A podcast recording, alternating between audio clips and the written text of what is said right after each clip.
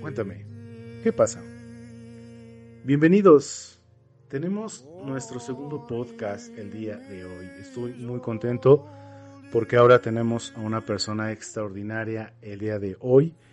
Eh, va a ser una charla muy interesante, pero sobre todo muy productiva, porque vamos a amasar conocimiento en el buen sentido. Estoy muy contento porque yo admiro, respeto y estimo mucho a esta persona extraordinaria y espero que todos estén muy bien. Les agradezco que hayan sintonizado este podcast, espero que les guste y vamos a, seguir adelante. Perfecto. Eh, persona extraordinaria, ¿te quieres presentar por favor? Hola, ¿qué tal? Mucho gusto a toda tu audiencia. Mi nombre es Richard Michael Villegas Fernández. Eh, soy ingeniero mecánico, egresado del Instituto Politécnico Nacional. Ya hace pues sí, algunos ayeres. En el 2007 salí. Y tengo una maestría también en Administración de Empresas por la UNITE. Eh, actualmente me desarrollo en, el, en mi campo laboral. Trabajo en una empresa que se llama LG Electronics. Y también doy clases de aire acondicionado en la escuela, en la Universidad La Salle, desde hace ya pues como más o menos cuatro semestres aproximadamente. Porque Richard, dar clases no es cualquier cosa. Y tener una maestría es, es muy importante. Y sobre todo la vocación que tienes de ingeniería se me hace algo muy, muy, muy padre. ¿Puedes platicarnos un poco cómo, cómo cambió esa experiencia de estar en campo, en la ingeniería? O platícanos también qué hacías ahí y, y después el giro de ser maestro. ¿Cómo fue ese cambio a nivel profesional? Pues mira, la verdad es que fue algo bastante agradable. Fue muy muy agradable porque al final del día, dentro del campo laboral siempre tienes a tus compañeros de trabajo, personas que trabajan contigo y pues es algo padre, ok, digamos lo que por, desde ese punto de vista, pero cuando tú empiezas a convivir con los chavos en la, en, la escuela, pues te empiezas a dar cuenta que eh, no es que te vuelvas obsoleto, pero simple y sencillamente es que siempre tienes que irte actualizando, incluso hasta en, en, las abreviaturas, por ejemplo, ¿no? Impensable que cuando nosotros éramos chavos pusiéramos este, eh, alguna abreviatura como en lugar de qué, en lugar de, de referirse a la palabra qué, en lugar de hacer eso con una K, pues ahora ya ponen todos una K, ¿no? O ya te ponen este uh, ASAP o cosas de ese estilo que dice, ¿y esto qué es? Y les pregunto a los chavos y dicen, ay, profe, pues no está tan viejo yo. Ok, no estoy viejo, pero pues hay cosas que no que no, no, pues no fueron de mi generación, ¿no? Inclusive, bueno, somos contemporáneos. La realidad es de que, eh, pues, los celulares yo iba saliendo de la carrera y teníamos los celulares, ¿no? Este famoso de la, de la viborita, que estabas jugando con la viborita y te enajenabas ahí, no sé, las clases, te enajenabas. Y ahorita ya, o sea, ¿quién, ¿quién te imaginaba que podías ver a una persona en tiempo real, ¿no? Al final del día, ese tipo de cosas te hace irte actualizando, ¿no? Incluso en las plataformas. Ahora con la pandemia, pues es como todavía más actualizarte. ¿Por qué? Porque impensable que yo tuviera que dar una clase por, por web, ¿no? Por, por cualquier eh, plataforma, darla, darla en línea. Y pues ahora, no, profe, no, ahí no se pone esto, póngalo aquí. Y es un poco desesperante, no es frustrante, es desesperante porque es como, ¿y en dónde? No, aquí, profe. ¿Y en dónde más? No, acá, píquele acá. Y luego a veces abres la cámara y te están viendo que te estás rascando. Y por ejemplo, hay algunos de los alumnos que abren la cámara y se están picando la nariz, ¿no? Y dices, Ah, ¿qué pasó muchachos? ¿Cómo están? No, buenas noches. Aquí, por ejemplo, tengo una me surgió una duda. Eh, primero que nada, ¿qué es la ingeniería? ¿Por qué la ingeniería? Pues mira, la realidad es de que la ingeniería, en algún momento yo tuve un profesor en la carrera que se llama, espero no haya muerto, Alfredo Piñeiro. Y ese profesor nos daba procesos de manufactura y era como... Es un, es un profesor, por ejemplo, que a mí me marcó, ¿no? Porque era un profesor que era como muy, muy, este, muy dicharachero, ¿no? Muy, muy de, de, decir las cosas como las pensaba, como las sentía, con groserías y como le venían en la mente. Pero cuando tenía que hablar de una forma seria, una forma en la cual nosotros dejáramos de entender las cosas como que ya era dejó, dejó de ser broma para ser para pasar a ser algo serio. Entonces hubo, hubo dos o tres mensajes que nos dio y hubo uno que me dejó así, dice, ingeniería, ¿por qué? ¿Por qué estamos perdiendo la ingeniería? Porque ya dejamos de utilizar el ingenio. O sea, de ahí viene esa palabra, ¿no? La ingeniería viene de ingenio. O sea, ¿cómo voy a resolver con los recursos que yo tengo? ¿Cómo voy a resolver un problema que también tengo? O sea, entiéndase, el cavernícola no era ingeniero, pero dijo, tengo dos palas o tengo dos piedras, ¿qué hago? O sea, hubo un cavernícola que fue más listo que los otros y las empezó a chocar y empezó a hacer las chispas y creó el fuego al final del día es como, bueno, y no por eso era ingeniero, arquitecto, doctor, no, simple y sencillamente se le ocurrió, se las ingenió, ¿no? Ok, muchas gracias. Oye, por cierto, ¿tú qué opinas de las personas que vivían antes, por ejemplo, en Roma, en Egipto, eh, Mesopotamia, que yo sé que los mesopotamios eran muy ingeniosos, digamos ingenieros, los aztecas, los mayas, eh, su nivel de arquitectura, de diseño, era muy interesante. Ah, dentro de tu carrera les hacen ver ese cierto tipo de cosas. Por ejemplo, tengo mucha curiosidad. Les, les dan clases o les dan alguna embarradita de, de ciencias, de humanidades, de historia, algo así. Mira, la realidad es que sí nos dan clases de humanidades, pero creo que como ingenieros, más bien no creo, estoy muy cierto que como ingenieros dejamos de lado el tema humano, el tema de la sensibilidad, el tema opuesto a la lógica. Esto es, la gran mayoría de los que estudiamos ingeniería, Politécnico, UNAM, UAM, en la, en la carrera, en, la, en, la, en, la, en el alma mater que tú quieras, eh, todos vemos humanidades o este tipo de materias como de relleno y para poder subir tu promedio. Porque de repente entras y dicen, no, pues ¿qué materias tienes? No sé, cálculo vectorial, cálculo este infinitesimal, números complejos, lo que tú quieras. Y oye, ¿y qué otra tenemos? No, pues tenemos humanidades. Ah, qué bueno, ya, ya salvé, ya salvé el semestre. Y realmente era, todos estábamos rayando seis, los seises, los siete, los ocho pero así invariablemente humanidades era 9 o 10, 9 o 10 y era como así de era el, el push que necesitabas para poder salir adelante de tu, de, tu, de tu semestre no tan raspado, digámoslo así. Y tú que ya eres maestro, ¿has alguna, dado una materia de humanidades? ¿Te lo han pedido que lo hagas para ayudar a los estudiantes? ¿O tú te estás dedicando o enfocando directamente a una materia en específico de ingeniería?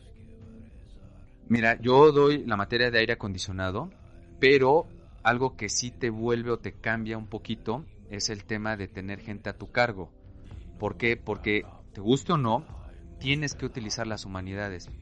¿Por qué? Porque al final del día, en tu convivir diario, pues de repente llega uno de tus colaboradores y te dice, oye, ¿sabes qué? Es que se enfermó mi mamá. Oye, ¿sabes qué? Es que se enfermó mi perro. Y pasa, de verdad, hay personas que de verdad aprecian mucho a un perro, ¿ok? O a un animal o una mascota de compañía. Y entonces es como, oye, se enfermó. Y por ejemplo, en algunos ayeres era como, es un perro. O sea, o sea, sí entiendo que se enfermó, pero ¿cómo no vas a venir una semana a trabajar o qué sé yo? Por estar cuidándolo. Y bueno, al final del día eso te, te, crea y te empieza a desarrollar algo que olvidamos a lo largo de, nuestro andar, que es una palabrita que se olvida muy, muy, muy comúnmente, se olvida, empatía. Y con eso empiezas a, a, entender un poquito más esa parte. Dijiste una palabra mágica y una palabra muy... Te mucho, o sea, te, te hace pensar mucho, vaya. Y te voy a decir una cosa. La mayoría puede pensar que un ingeniero no tiene sentimientos o no tiene emociones. Y ahorita nos acabas de demostrar que no es así. Pero justamente no podrías ponerte a platicar con alguien como un psicólogo, un doctor, eh, un sociólogo, ¿no? un maestro, un profesor de comunicación, introducción, mercadotecnia. Pero puedes, puedes entablar una charla con ellos, ¿no? Y esa charla puede ser productiva. Pero veo que no más que, no, no solamente usas tu lógica, sino a lo mejor sentido común. Y fíjate, si estás de acuerdo, el sentido común a veces no los tenemos. Nos vamos más por lo que creemos, por lo que nos dicen, lo que nos aseguran, pero no tenemos el sentido común. Ahora, está muy interesante lo que me estás diciendo. Yo me acabas de, dar una percepción muy diferente de los ingenieros, lo reconozco. Y creo que la audiencia pues podrá ver ahorita ingenieros o psicólogos y, ay, estos que están hablando. Pero esto es una charla, ¿no? No estamos debatiendo si la ingeniería y la psicología chocan. Lo que queremos ver es que tengan una convivencia. Ahora, Richard, ¿tú nos podrías platicar un poquito de ti? Dejando un poquito el ingeniero, mecánico, la lógica, los números, un poquito de ti. ¿Qué nos quisieras compartir? Pues mira, nada más para sumar un poquito al comentario que tú dijiste, eh, el sentido común resulta ser que es el menos común de todos los sentidos. Por eso a veces fallamos en algunas cosas. Pero bueno, al final del día creo que también tenemos que seguir un poquito más el corazón y de, de vez en cuando dejar el cerebro de lado para algunas decisiones. ¿Ok? Ahora, ¿qué te puedo contar de mí? Híjole, bueno, a la fecha tengo ya casi estoy pegándole al cuarto escalón, ¿ok? Este, yo nací, crecí y vivo aún en una colonia, en un barrio popular de la Ciudad de México, que yo soy una persona muy de, muy de, de, costumbres, de la, de, la vieja escuela, entonces para mí para mí, yo nací en el Distrito Federal, ¿sabes? Y, a mí me cuesta mucho trabajo todavía adecuarme a eso, como ingeniero, como persona, porque si me preguntan, ¿en dónde vives? Ah, bueno, yo soy Richard Michael y me presento, ah, y soy del Distrito Federal. Y entonces dicen, bueno, pero no, ya no es CDMX, y yo, este, probablemente, pero es Distrito Federal, ¿no? Eh, y la, eso de la alcaldía y cosas de esas, bueno, ese será otro tema, ¿no? Eh, eh, ah, yo nací en, digo, en, una, en, un barrio, en un barrio popular de la Ciudad de México, del Distrito Federal, y bueno, de, niño pues, a mí yo tenía una ilusión, ¿no? Yo, mi ilusión era ser trailero, mi papá es trailero, y yo era así como, no, yo cuando sea grande tengo que ser trailero, y, y bueno, eh, coincidió como que, que, salía con el tema de, de las películas de esta señora de Lola la trailera, y no, bueno, o sea, se aventaba unas cosas, unas piruetas así de que llegaba con un tráiler en dos llantas y decía uno, bueno, qué caramba, ¿no? O sea, este, casi lo llevaba así como, como, como una moto de caballito. Entonces, este, eh, sí era como, como muy, muy, era mi sueño, ¿no? Yo creo que algunos soñarán con ser astronautas y chefs y bomberos, y el mío era ser trailero. Y bueno, en algún momento ya cuando llegué a la encrucijada de la vida en el cual tienes que decidir qué vas a hacer de ella, mi padre me dijo, pues ¿qué vas a hacer de tu vida? Y yo así tácitamente le dije, pues yo quiero ser trailero.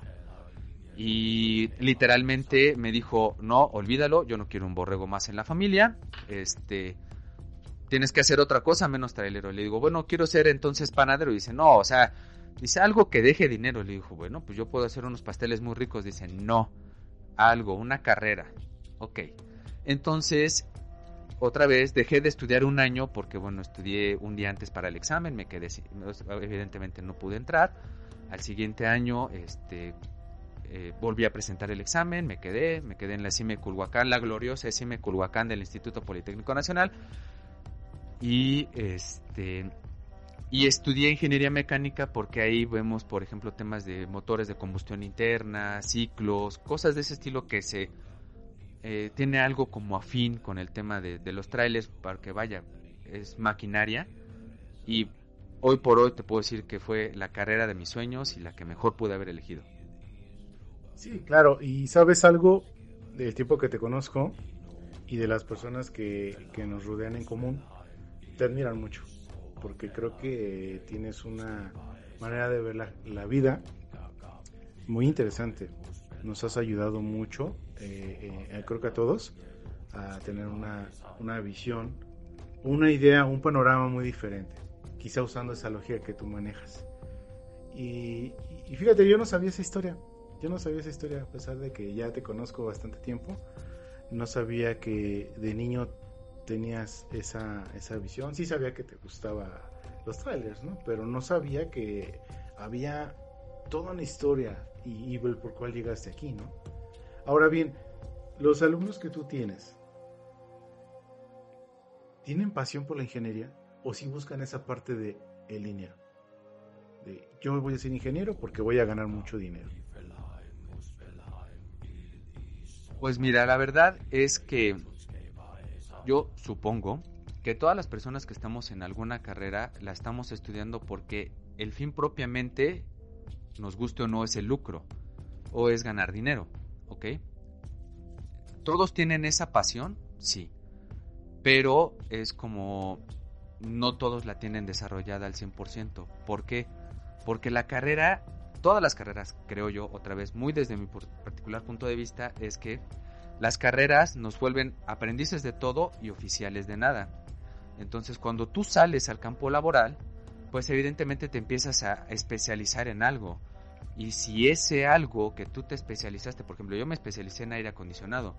Hay personas que se han especializado en electricidad, en hidráulica, en termodinámica. Aire acondicionado es una, es una especialidad de termodinámica, pero hay muchas especialidades, como en psicología seguramente habrá especialidades y subespecialidades y, y bueno, como es un tema humano tendrá muchísimas más especialidades pero cuando ya empiezas a desarrollar para lo que tú realmente te enfocaste, ahí es cuando yo supongo te nace esa pasión, ese como, ese, cuando te dicen, ¿por qué no sales de esa empresa? Si te negrean y te... Pero cuando tú volteas y ves y dices, oye, es que estoy haciendo lo que a mí me gusta, no importa, o sea, yo no lo hago por el dinero. Yo tenía uno de mis colaboradores, la realidad es que no es que era rico, o sea, la verdad no era rico, eh, pero vaya, no le iba mal. A su familia, a su papá y a su mamá no les iba mal. Por cierto, eh, un saludo a la, señora y al, señor, son excelentes, finísimas personas, pero él me decía, ¿sabes? Es que yo no estoy aquí por el dinero. Yo no estoy aquí por el dinero, yo estoy aquí porque me gusta. Y créeme, o sea, entrábamos a las 8 y eran las 9, 10 de la noche y ahí estábamos calentando, haciendo horas nalga, pero ahí estábamos. Y nos gustaba. Yo amo lo que hago. Porque si no, es como para qué te presentas a trabajar si no te gusta lo que haces. Exacto, tienes mucha razón. En la psicología, a veces puedes llegar a desesperarte porque te hacen leer mucho. Y, fíjate, te hacen, pero a veces lo tienes que hacer. Porque cuando tenemos que ayudar a alguien, eh, los libros, la filosofía, los grandes maestros que tenemos en la, psicología. Y, todavía lo seguimos estudiando, porque eso es una base, pero te dan orientación de, bueno, cómo ver las gesticulaciones de las personas. Algo muy básico, ¿no? No quiero dar un debate aquí o un, un conocimiento muy amplio de la psicología. Pero esa, esa parte que dijiste de la pasión me gustó mucho. Ahora te voy a hacer otra pregunta. ¿Cómo se relaciona Richard Villegas con el ingeniero Richard Villegas en tu vida social, con tus amigos, con tu familia. ¿Qué te ha ayudado la ingeniería a ti a nivel personal? Y a nivel personal, ¿cómo has hecho que la ingeniería se haga una pasión? Es sencillo, complicado el explicarlo porque al final del día es como son roles. Al final siempre son roles creo desde mi punto de vista, en los cuales convergen en un punto y al converger en ese punto es donde, ok, bueno, hoy por hoy es cuando te dicen la clásica frase de, ya llegaste a tu casa, ya los problemas del trabajo déjalos afuera. Pero si se está cayendo el edificio, pues no puedes llegar y, hola mi amor, ¿cómo estás?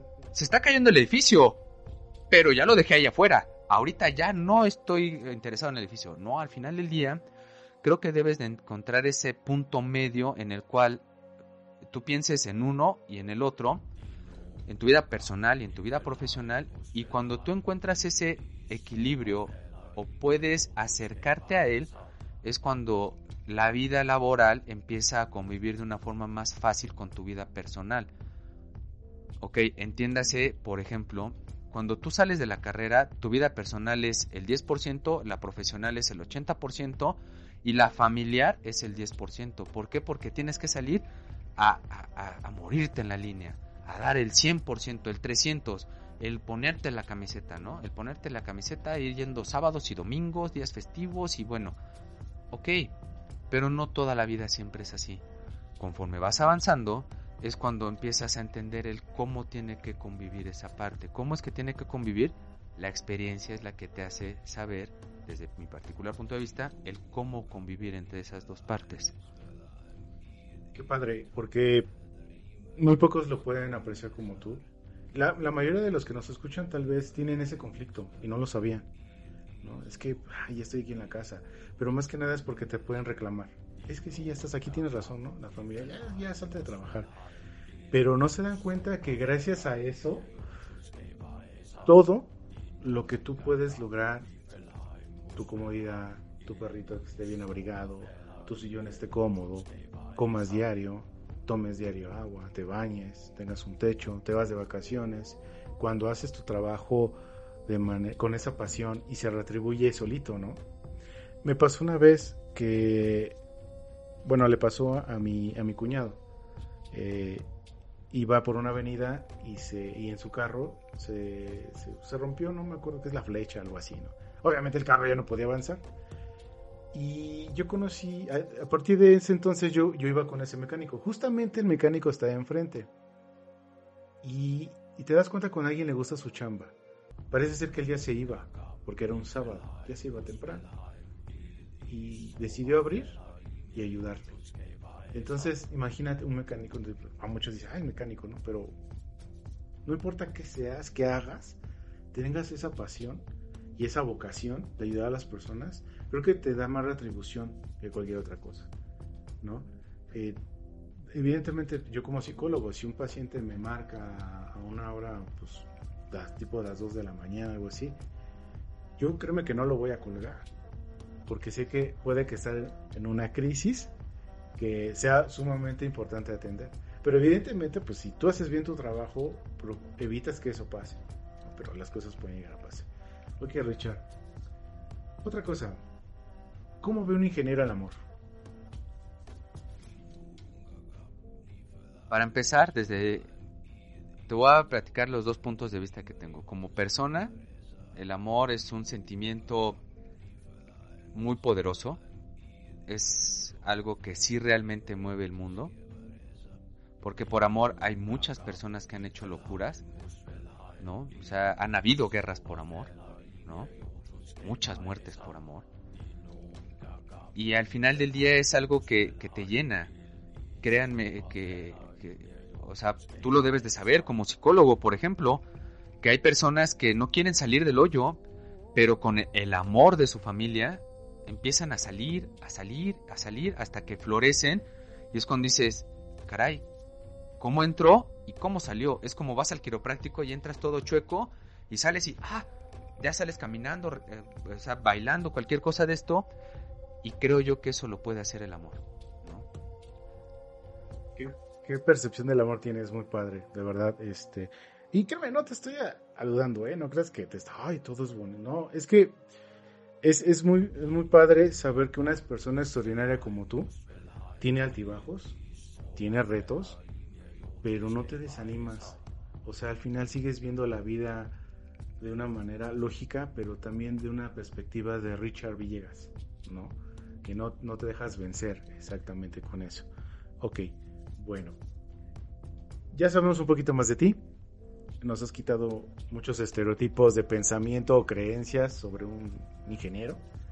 Eh, yo te puedo compartir que creo que un psicólogo puede convivir y trabajar con un ingeniero, ¿sabes? Porque ambos buscamos resolver tal vez las cosas. Tal vez tú resuelvas la fuga de un aire acondicionado y tal vez yo quiera resolver la situación problemática que tiene una persona con su familia. Pero tú no dejas de tener contacto humano.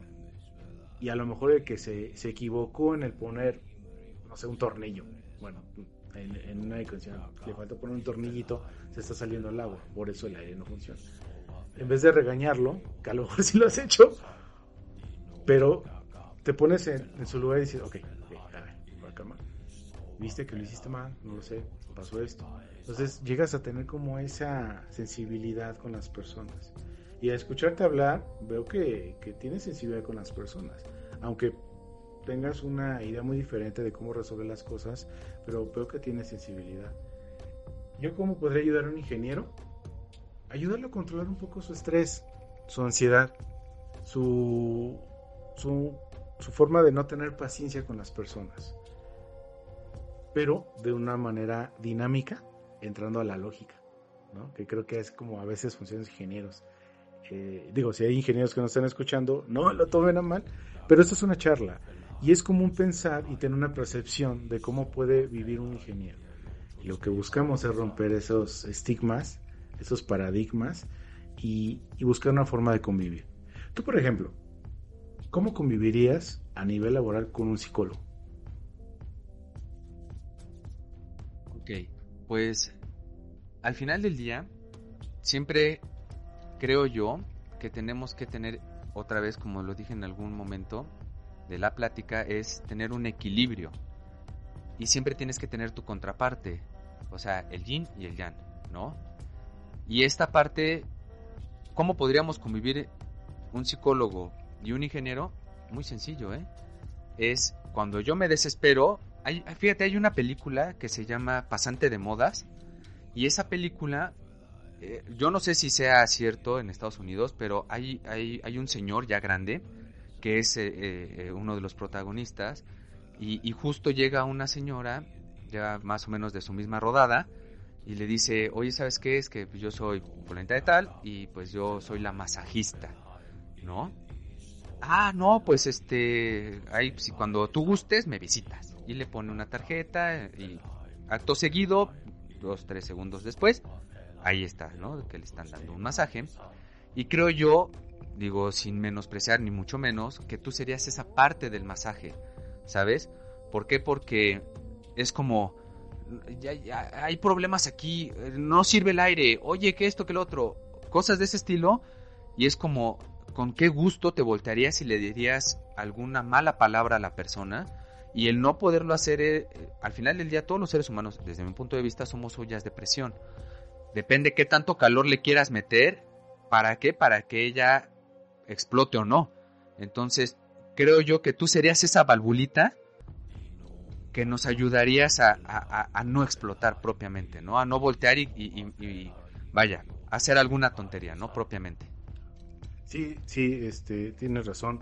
Puede ser esa situación, pero yo creo que, que ¿cómo buscaría yo apoyo con un ingeniero eh, en, un tema laboral que yo tenga?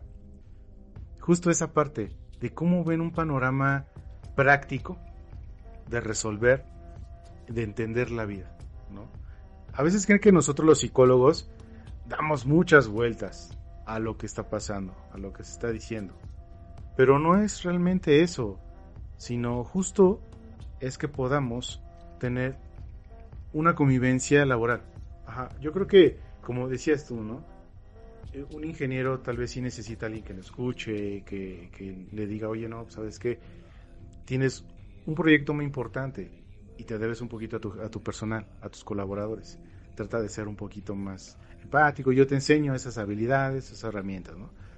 Ahora, por ejemplo, si yo voy a dar un curso a un grupo de ingenieros mecánicos eh, yo me puedo apoyar contigo y decir, oye, ¿cómo me puedo dirigir a ellos? ¿Qué tema puedo platicar con ellos? Porque tú conoces, ¿no? ¿Qué puedes saber de ellos? Y eso yo creo que podríamos encontrar algo práctico para poder ayudar. Y creo que la convivencia se puede dar muy bien. Gracias por continuar con nosotros y también por escuchar a nuestra persona extraordinaria invitada del día de hoy.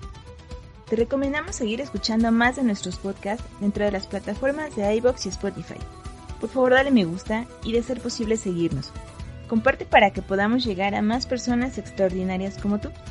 En los comentarios te dejaremos los enlaces de las plataformas y el link de nuestra página de Turizar así como nuestro número de teléfono de contacto para que podamos ofrecerte todos nuestros servicios psicoterapéuticos. Continuamos. Richard, te voy a invitar a hacer una dinámica y vamos a pasar a la segunda etapa del podcast. Vamos a hablar de un tema que tú ni yo conocemos. O a lo mejor sí, o tenemos una percepción muy vaga de, de qué es. Ya ves que te había platicado, voy a hablar de un tema, pero no te lo voy a decir. Normalmente a nuestras personas extraordinarias voy a hacer esa dinámica. No les voy a decir de qué vamos a hablar. Yo tampoco sé del tema, yo solo saco algunos puntos básicos que encuentras en Wikipedia, en Google, ¿no? No me puse a estudiar un libro del tema que vamos a hablar, justo porque queremos ver qué percepción tendría un ingeniero y un psicólogo de esta profesión o de este conocimiento. ¿Te parece bien? Adelante. Perfecto, mira. Busqué un tema que para mí sí me hizo interesante en este podcast. Y es astrología. No tengo ni idea de qué es la astrología. Esto es lo que encontré en Wikipedia. No. ah, por cierto. Con todo respeto a nuestros colegas astrólogos que les gusta esta materia, que les apasiona y que, que nos ayudan a estudiar esta parte. lo vamos a hacer precisamente con eso, con respeto, eh, recuerden que es una charla, no vamos a criticar, vamos a encontrar ese punto de equilibrio, de convivencia con, la materia como tal. No. Entonces, mira, yo lo que encontré eh, sobre este tema es eh, la astrología es considerada una pseudociencia que en su acepción más amplia compone un conjunto de tradiciones y creencias que sostienen que es posible reconocer o construir un significado de los eventos celestes y de las constelaciones, basándose en la interpretación de su correlación con los sucesos terrenales. Entonces, y bueno, vamos a explicar un poco qué, qué se refieren con la pseudociencia o la pseudociencia. Mencionan que es aquella afirmación, creencia o práctica, eh, o sea, es decir, falso tratamiento, que es presentada como una científica y fático, pero es incompatible con el método científico. ¿A qué voy? Cuando estuve leyendo, tratando de buscar los cinco puntos elementales de la astrología, ¿qué crees que me topé con algo muy curioso? Todos aquellos científicos, maestros, filósofos, no, no le dan un buen crédito a la astrología. Estoy hablando de lo que encontré, ¿verdad? Nosotros no vamos a ver eso. Pero algo muy importante en la astrología, que a partir de la astrología surge la astronomía. Y creo que la astronomía ya tomó una fuerza muy importante eh, en la vida de los humanos, porque es un sistema de observación con detección matemática del ciclo libre de interpretaciones, metiéndose durante mucho tiempo como una ciencia auxiliar de la astrología. ¿Tú qué opinas de la astrología, Richard, o ingeniero Richard? Pues mira, eh, si tú me preguntas cuál sería lo más, eh, el hecho más práctico que tengo en mi mente de eso, todos los contemporáneos, o sea, 30, 40, probablemente un poco más, tuvimos que ver sí o sí los caballeros del zodiaco. Entonces, Dime tú si no de repente en la astrología alguien quería hacer este el Pegaso, alguien quería hacer algo de ellos y pues al final muchos, o sea, hoy por hoy hay una plataforma, todos la conocemos, se llama TikTok y muchos dicen, ¿y quién te enseñó cuál era el valor del cero absoluto? Y ahí aparecía el maestro de, de, uno, de otro cuate, me sé todos los nombres, pero bueno, no me voy a ver este así como, como tan, tan metido en, en esa onda. Pero era así de, a ver, mi estimado, el cero absoluto son menos 273 grados y ahí es cuando... Y te daban una explicación de eso y era como, o sea, pues tú de 9, 10 años, pues era como, wow, o sea, se te llenaban los ojos de lágrimas y de, ay, mira cuánto saben. Y es como el primer contacto que yo tuve con algo similar, o sea, con el tema de las constelaciones, era como, como, wow, sí, estos cuates, o sea, y hoy por hoy lo ves y habrá algunos que, que, que, que tengan como ese afín, ¿no? Pero, por ejemplo, si hoy por hoy yo te pregunto, Mauricio, ¿tú qué signo eres? No, pues yo soy signo Ahorita me dirás tu signo. Géminis. Ok. Entonces, cuando, eh, cuando yo te pregunto, ¿qué signo eres Géminis? Ah, muchos dicen, el doble cara. No, hombre, es eh, eh, ahorita te quiere y al rato te odia. ¿No? y eso, nos guste o no, entra en la astronomía, en la astrología. O sea, no lo, no lo podrá o no ser una ciencia válida o algo válido para los ojos de alguien, pero es usada, seguro, seguro. Es más, todos los niños a nosotros nos decían, ve esos tres puntitos por ahí de noviembre, diciembre, ¿ok? Decían, voltea hacia arriba, ¿ves esos tres puntitos? Y todos, sí, ah, pues son los tres reyes magos. Y todos, ah, pero si no te portas bien, no bajan mangos. Entonces, aunque no estudies de eso, pero tú dime si te decían, si no bajan esos tres puntitos, si no te portas bien, no bajan esos tres puntitos, no me digas si, si no crees en la astrología. seguro, seguro que sí. sí. De alguna manera te, te, hicieron creer a través de la astrología muchas cosas. Pero fíjate, la astrología era usada por nuestros antepasados. Aquí encontré otro dato, se me hizo interesante, no, no leí más, pero menciona la el Observatorio Caracol, en la antigua ciudad de Chichen Itza en México, eh, está conformado por una escalera de caracol situada en el interior y que asemeja una especie de caparazón. Conduce a distintas ventanas que se encuentran orientadas hacia la posición que ocupan los distintos planetas del firmamento de diferentes épocas del año. Las culturas hindú, la china, la maya y otras más, ¿no? Pues utilizaban astrología y créeme que eran reconocidos de ahí sacaron muchas pues, cosas. A lo mejor, no sé, no sé si el calendario azteca tuvo que ver la astrología. O sea, ¿tú, ¿tú qué opinarías, por ejemplo? O sea, la astrología tiene su historia, ¿eh? Definitivamente. Acabas de mencionar, fíjate, ahorita platicando de esto, algo bien cierto, el calendario azteca. Muchos dicen, no, no, no, la astrología no sirve de nada. Pero dime tú si no cuando dijeron, lo, es que los aztecas predijeron que en el 2000 y feria se iba a acabar la vida. Y, o sea, estaban haciendo sus compras de pánico, porque sí creían que, se acababa la vida. ¿No? Entonces, ¿crees o no crees? ¿Somos o no somos? ¿La bebes o la derramas? Al final del día es como, no, yo no creo en la astrología, coño. Entonces, ¿por qué haces eso, no? Al final del día, o sea, nuestros antepasados, aztecas, mayas, como los quieras, o sea, la civilización que tú quieras tomar, eran sabios al final del día, eran ingeniosos, eran unos excelentes arquitectos, excelentes psicólogos. ¿Por qué? Porque evidentemente tus problemas son de un tamaño acorde a. ¿A qué voy con esto? En ese momento se podían bañar durante una hora y no había problema. Porque no era un problema el agua. Pero el problema que era llevar el agua. Entonces hicieron acueductos. ¿Ok? No, e, es que necesito hacer del baño. Hoy tienes una taza. En ese entonces lo hacías de aguilita. Y hay de ti donde te equivocaras. No, imagínate. ¿No? Entonces, los problemas que en ese momento ellos tenían, con ingenio, lo iban resolviendo. Por ejemplo, ahorita se quieren suicidar por, por cualquier cosa, ¿no? Ok, es respetable y yo no me voy a meter en esos temas. Eso, esos temas son tuyos, son de tu área, pero por ejemplo en ese entonces, imagínate que dijeran, no, pues el Pacalquín, ¿no? Por ejemplo en Chiapas, que dijera, este, me voy a suicidar porque estos güeyes ni me voltean a ver. Les hablo y no me voltean a ver. No, hombre, ahorita me tiro de la pirámide. No, psicológicamente ellos probablemente no tenían el nombre de psicología, pero a lo mejor para ellos era sentarse y fumarse algo y darle una solución.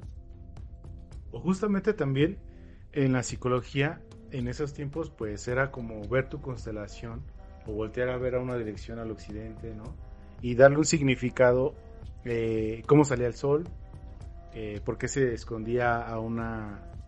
Pues no era horario, porque ellos no tenían reloj, pero ah, es que el viento está soplando de este sentido, entonces el sol ya se va a ocultar, ¿no?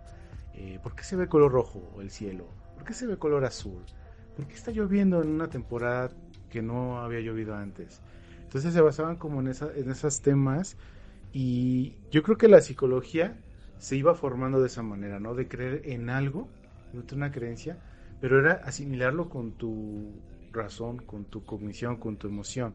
Y bien dices, la, astrología ayudó mucho tal vez a esos ingeniosos a, tratar de encontrar, por ejemplo, los, armar una herramienta de qué necesitamos, cuándo se va a acabar el mundo, cuándo, cuándo necesitamos hacer otra pirámide, pero ¿para qué? ¿Cuál es el objetivo? ¿Cuál es el fin?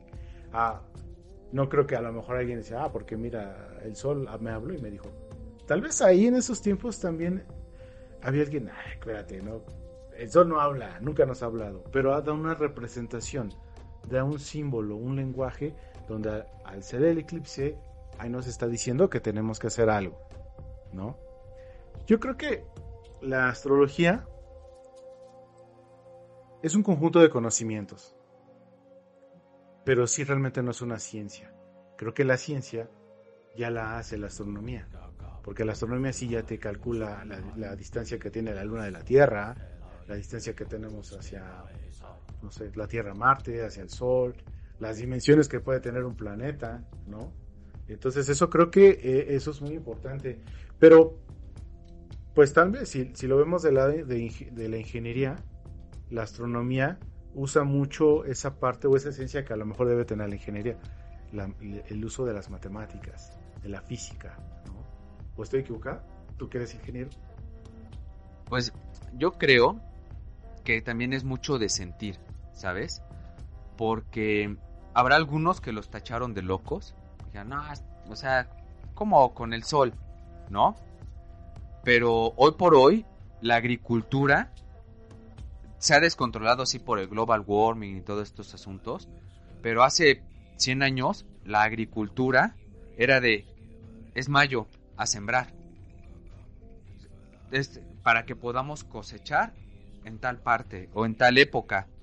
¿Y de dónde viene eso? Pues viene de la agricultura que viene desde tiempos inmemoriales. Entonces, estos cuates ya utilizaban esos conocimientos para hacer eso. Probablemente no sabían o sea, Pitágoras estaba muy lejos de aquí, pero ellos decían, bueno, pues vamos a hacer nuestras pirámides de forma, pues, que sí tengan una forma como un triángulo, por ejemplo, ¿no?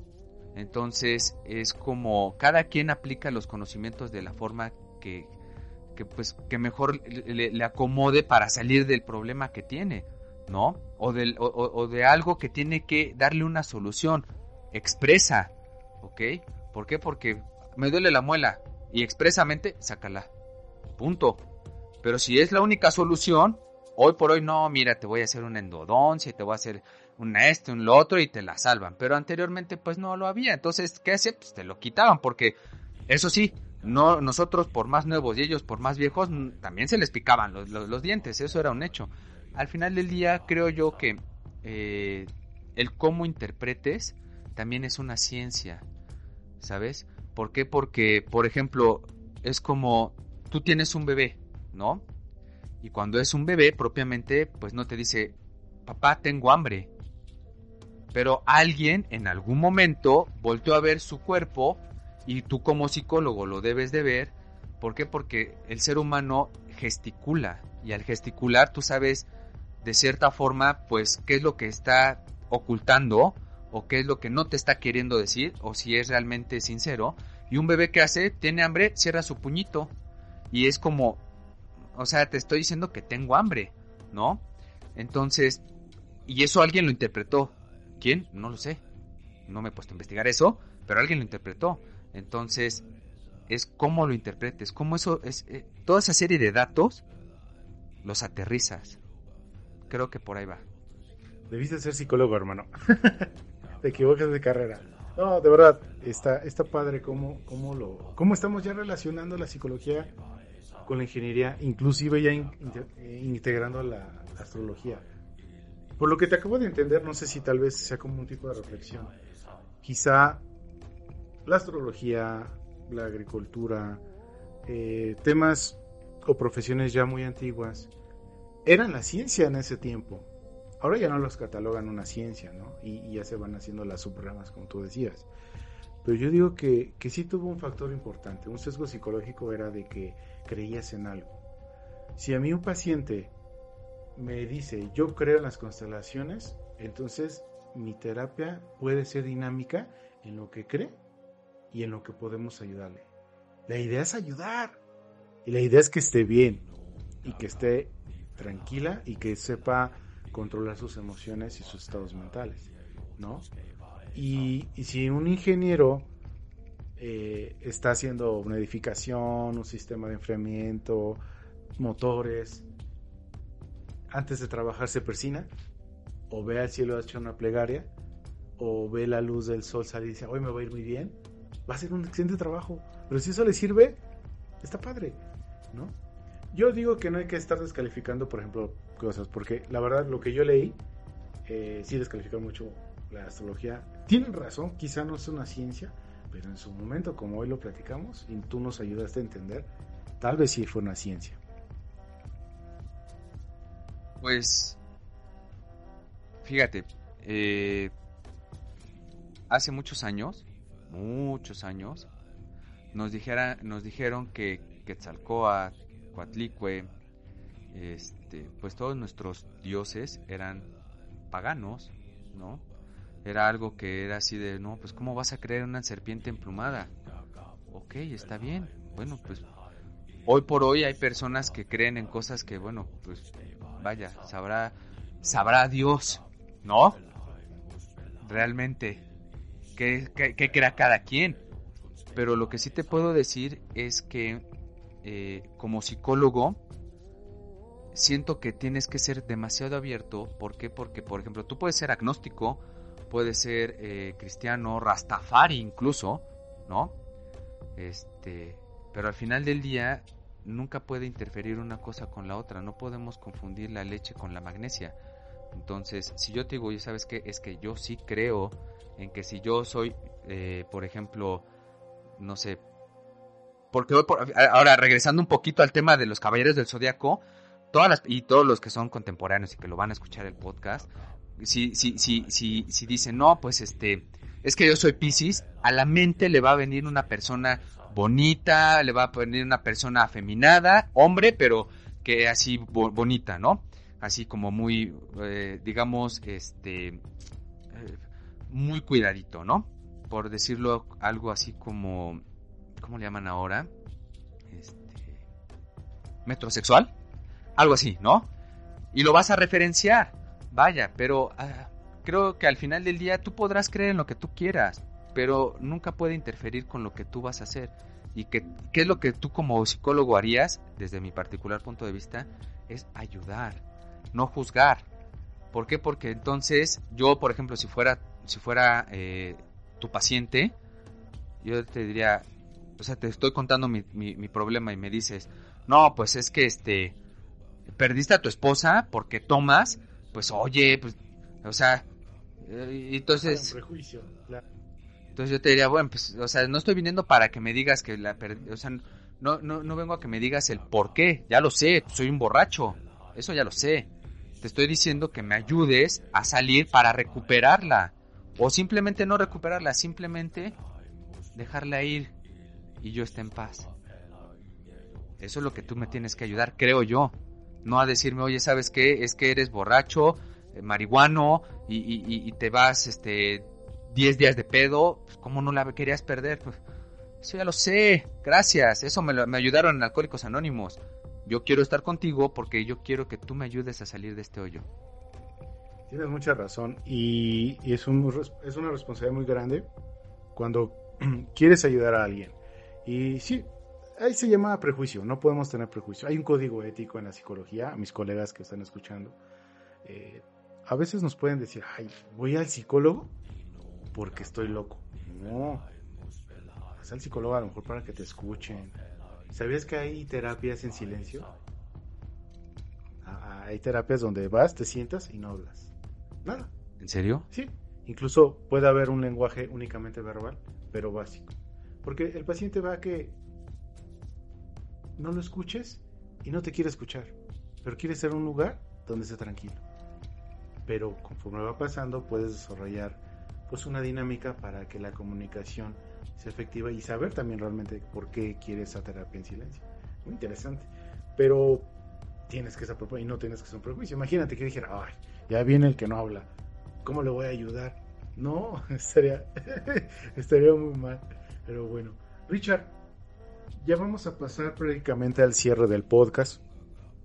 No quisiera, está muy interesante la plática, pero yo creo que ya tienes cosas que hacer. Entonces, al final, me gustaría, por favor, si me puedes ayudar con sus comentarios finales, ya tomando en cuenta psicología, ingeniería, astrología. ¿Cuáles son sus comentarios finales? ¿Y qué, nos, le gustaría compartir a la audiencia acerca de la plática que tuvimos? Mauricio, para cierre, yo te diría que todas las ramas, todas, todas las carreras son como los elefantitos, ¿sabes? Eh, uno va caminando atrás del otro y agarrado de la colita del otro con la trompa, ¿ok? Y cuando todos caminan hacia un fin, las cosas se dan. Tardo o temprano. Cuánto tengas que caminar es diferente, pero tarde o temprano se da.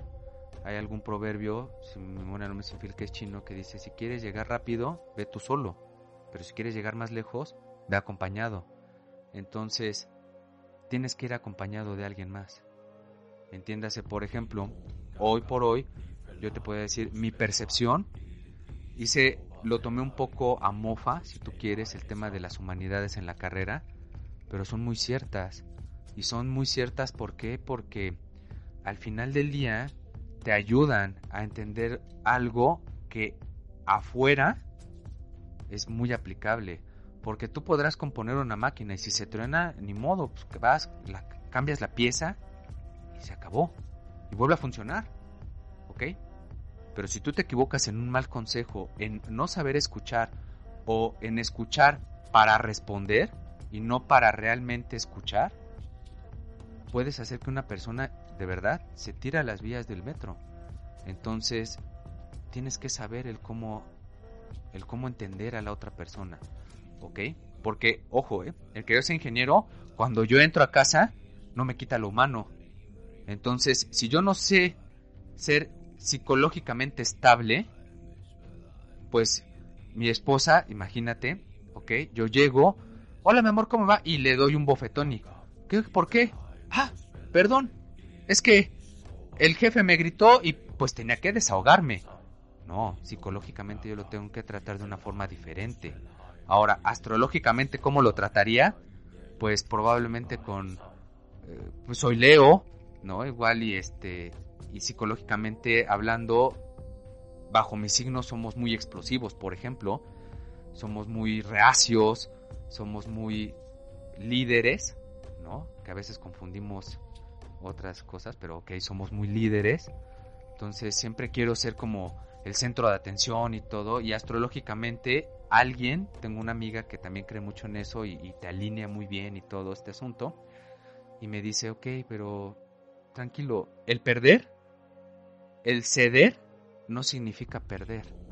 Significa que le estás dando ese, ¿sabes? Ese lugar a la persona que está enfrente de ti, que lo espera, pero no te lo pide.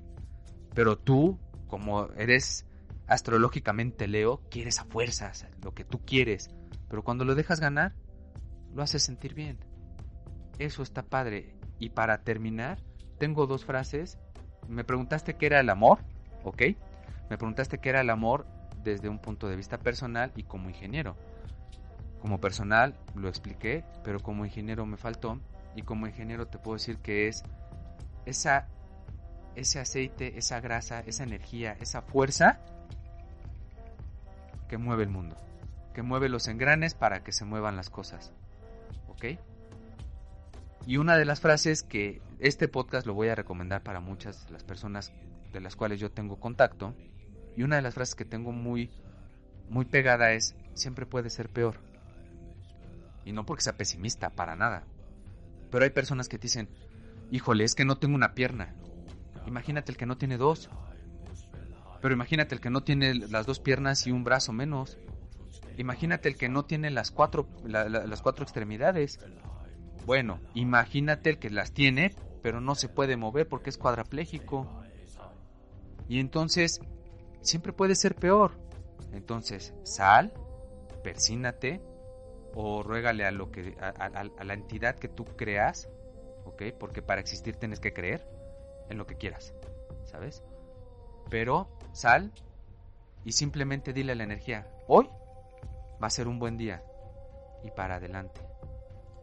Muchas gracias Richard. Eh, me gustó mucho cómo hiciste el conjunto de las tres cosas que platicamos. Gracias por considerar mi carrera una carrera buena, porque créeme que a nosotros los psicólogos también necesitamos terapia, también necesitamos un abrazo, no siempre es de que nosotros estamos de otro lado. Y creo que a un ingeniero cuando le reconoce su trabajo de una forma ah, empática, creo que también les hace sentir bien. Yo te puedo decir, yo soy, bueno, no creo mucho en eso, pero encontré una frase muy padre. Soy Géminis. Y me dicen que soy la... Creo que es el signo de las dos caras, ¿no? Por ahí dicen, ah, que una es la mala y otra es la buena. En mis terapias... Ah, pero yo vi otra, otra persona me comentó que Géminis no tiene dos caras, tiene mil. O cien, algo así. Entonces yo creo que no tengo cien caras o dos caras. Tengo cien cabezas 100 oídos, 100 corazones y 100 bocas para ayudar a mil o a dos mil personas y no tomarlo de manera negativa. La psicología me gusta mucho, pero ahora escuchar a un ingeniero tan preparado como tú y muchos colegas que están aquí ahorita en la audiencia a lo mejor te están escuchando, a lo mejor dicen, ay, cálmate, ah, no digas eso, no somos así. Pero a lo mejor sí. Ya nos dejarán sus comentarios. Pero yo creo que podemos convivir.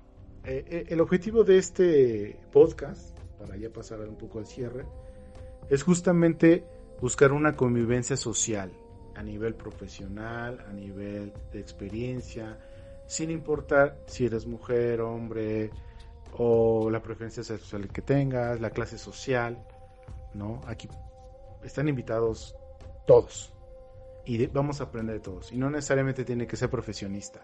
La experiencia que llega a tener una persona es muy, muy, muy importante. No solo el conocimiento, sino la experiencia. Bien. Pues muchas gracias Richard. Aparte, pues quiero hacer un preámbulo para decir que nos pueden seguir en este podcast a través de la plataforma Spotify, Evox y en los comentarios vamos a dejar pues nuestra página de, de para si tú conoces a alguien que necesita apoyo psicológico y a lo mejor yo no puedo ayudarle, pero puedo, puedo tener un contacto con un colega que le pueda ayudar. La idea es ayudar. Este proyecto es ayudar y no, no hacer otra cosa. Richard, te agradezco mucho. Eh, te sigo admirando más y ojalá puedas tener más personas a las que puedas enseñar. Ojalá que sí, ojalá. Digo, algo tienen que llevarse, ¿no? Muchas gracias, Richard. Y bueno, nos vamos a despedir con la despedida distintiva o de la marca de Turizas. Espero que tú me puedas ayudar. Como decían los vikingos, Skoll. Guardianes del universo al triunfar el mal, sin dudarlo salen a combatir por un mundo ideal.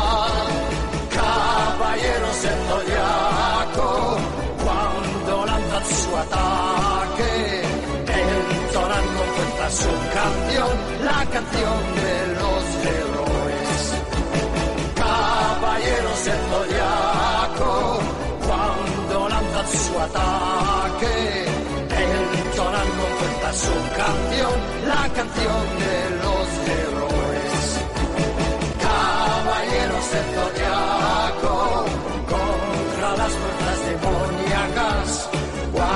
siempre